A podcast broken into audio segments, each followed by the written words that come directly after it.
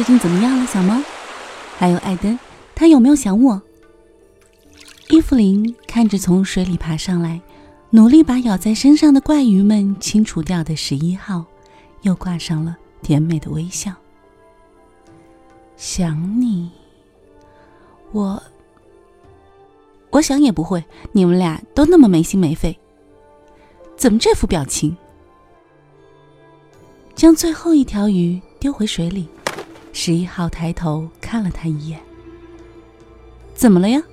还是讨厌我叫你小猫呀？你。十一号的视线在他脸上停留了好一会儿，似乎思考了很久。你是谁？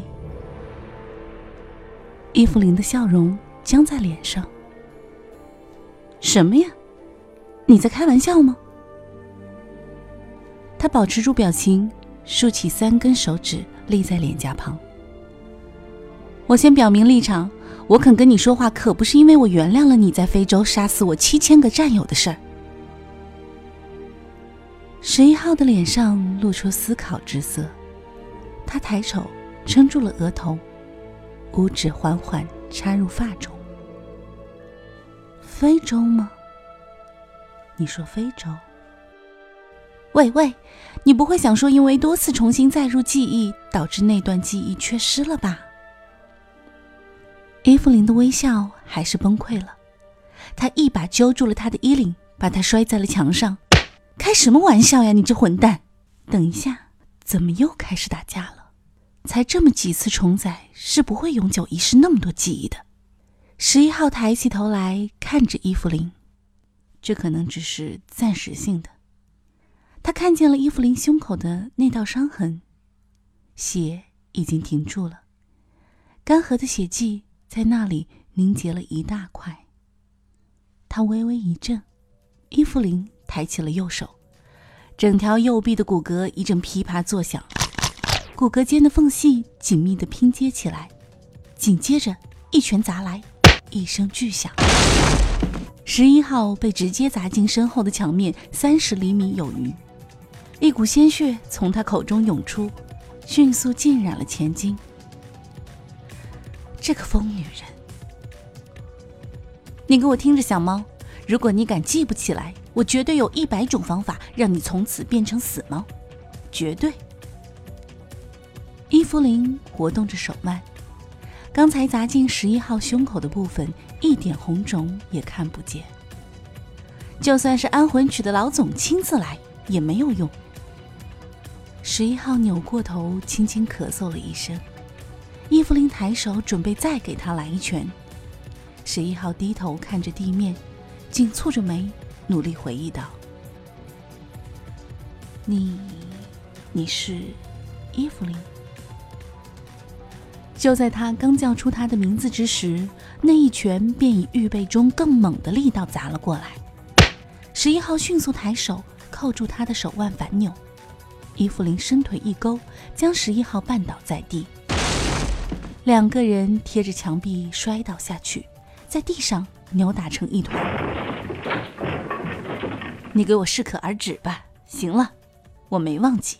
十一号屈腿抬膝，撞上了他的腰腹，一个翻身压在了伊芙琳上方。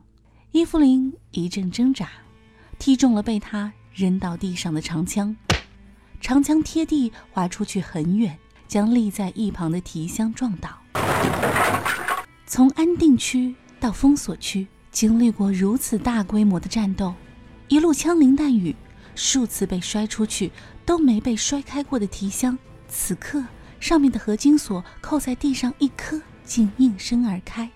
地上纠缠的两人不约而同地回头望去。十一号张了张嘴，似乎想要说什么，但最终还是保持了沉默。伊芙琳则喃喃道：“喂，小猫，那是什么呀？”宽大坚固的提箱中充斥着淡黄色凝胶一般的半固态物质。被包裹在这层凝胶中的，宛如被封印在琥珀中的昆虫一般的，是一个蜷缩成胎儿状、安然沉睡的孩子。黑色的短发在凝胶中凝固成一个永恒的形状。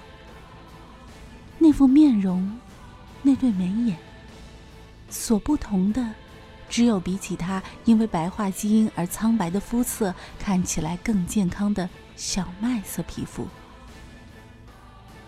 喂，骗人的吧？那是安德罗。十一号从伊芙琳身上离开，靠着墙面坐下，撑住了自己的额头。他能听到自己心脏狂跳的声音，那样剧烈的跳动，仿佛他的整个胸膛快要炸开，全身的锁子都在躁动，就像是面对着一生中最可怕的真相。他发现自己无法平静下来。那是安德罗梅勒的脸。你们受命运送这个东西，因为这个六十个优秀的死哥死在了封锁区，你却不知道运送的到底是什么。十一号抬头看了一眼伊芙琳。你们这些为诺亚做事的人又知道什么了？我。伊芙琳瞪着他。我不知道，梅勒博士还在继续试图创造他儿子的复制人这件事儿，我不知道。十一号从地上站了起来，走向了提箱。我知道的是，在我身上，安德罗破碎的记忆没有得到任何完整的体现。我以为经历了前十次失败，我会是博士放弃前的最后一次尝试了，但是。伊芙琳出神的凝视了那提箱中那个看起来只有十三四岁的孩子一眼，忽然一笑，也从地上爬了起来。是哦，说起来，你当初是作为安德罗失败的复制人而即将面对被销毁的命运的吧？只不过后来梅勒博士发现了混合着锁子的人造空白底上蕴含的巨大潜能。就以你为原型，创造了现在的安魂曲《死歌》。你们所颂唱的死亡之歌，只是基于这个孩子死亡的安魂曲。除此之外，你们什么也不是。你不用说这种刻薄话。我是什么，我自己很清楚。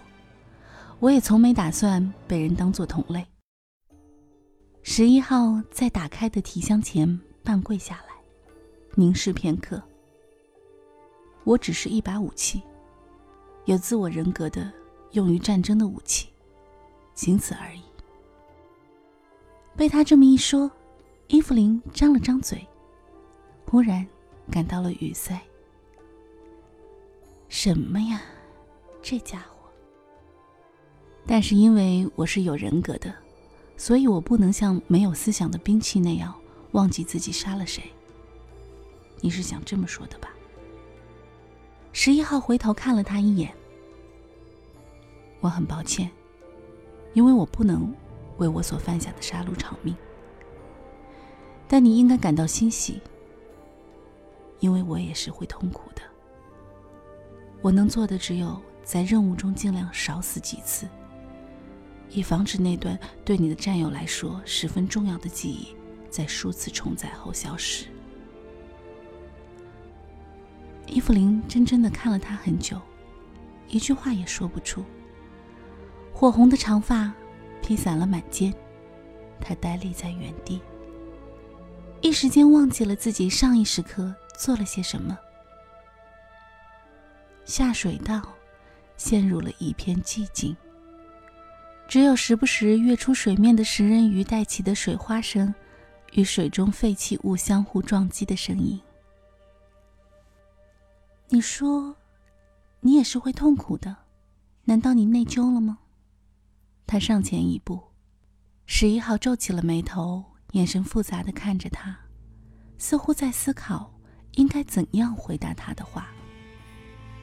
过了一会儿，他什么也没说，回过头去，伸出一根手指，点在了包裹着男孩的淡黄色凝胶上。在伊芙琳惊诧的眼神中，淡黄色的凝胶蠕动了片刻，随后溃散成了一地的液体。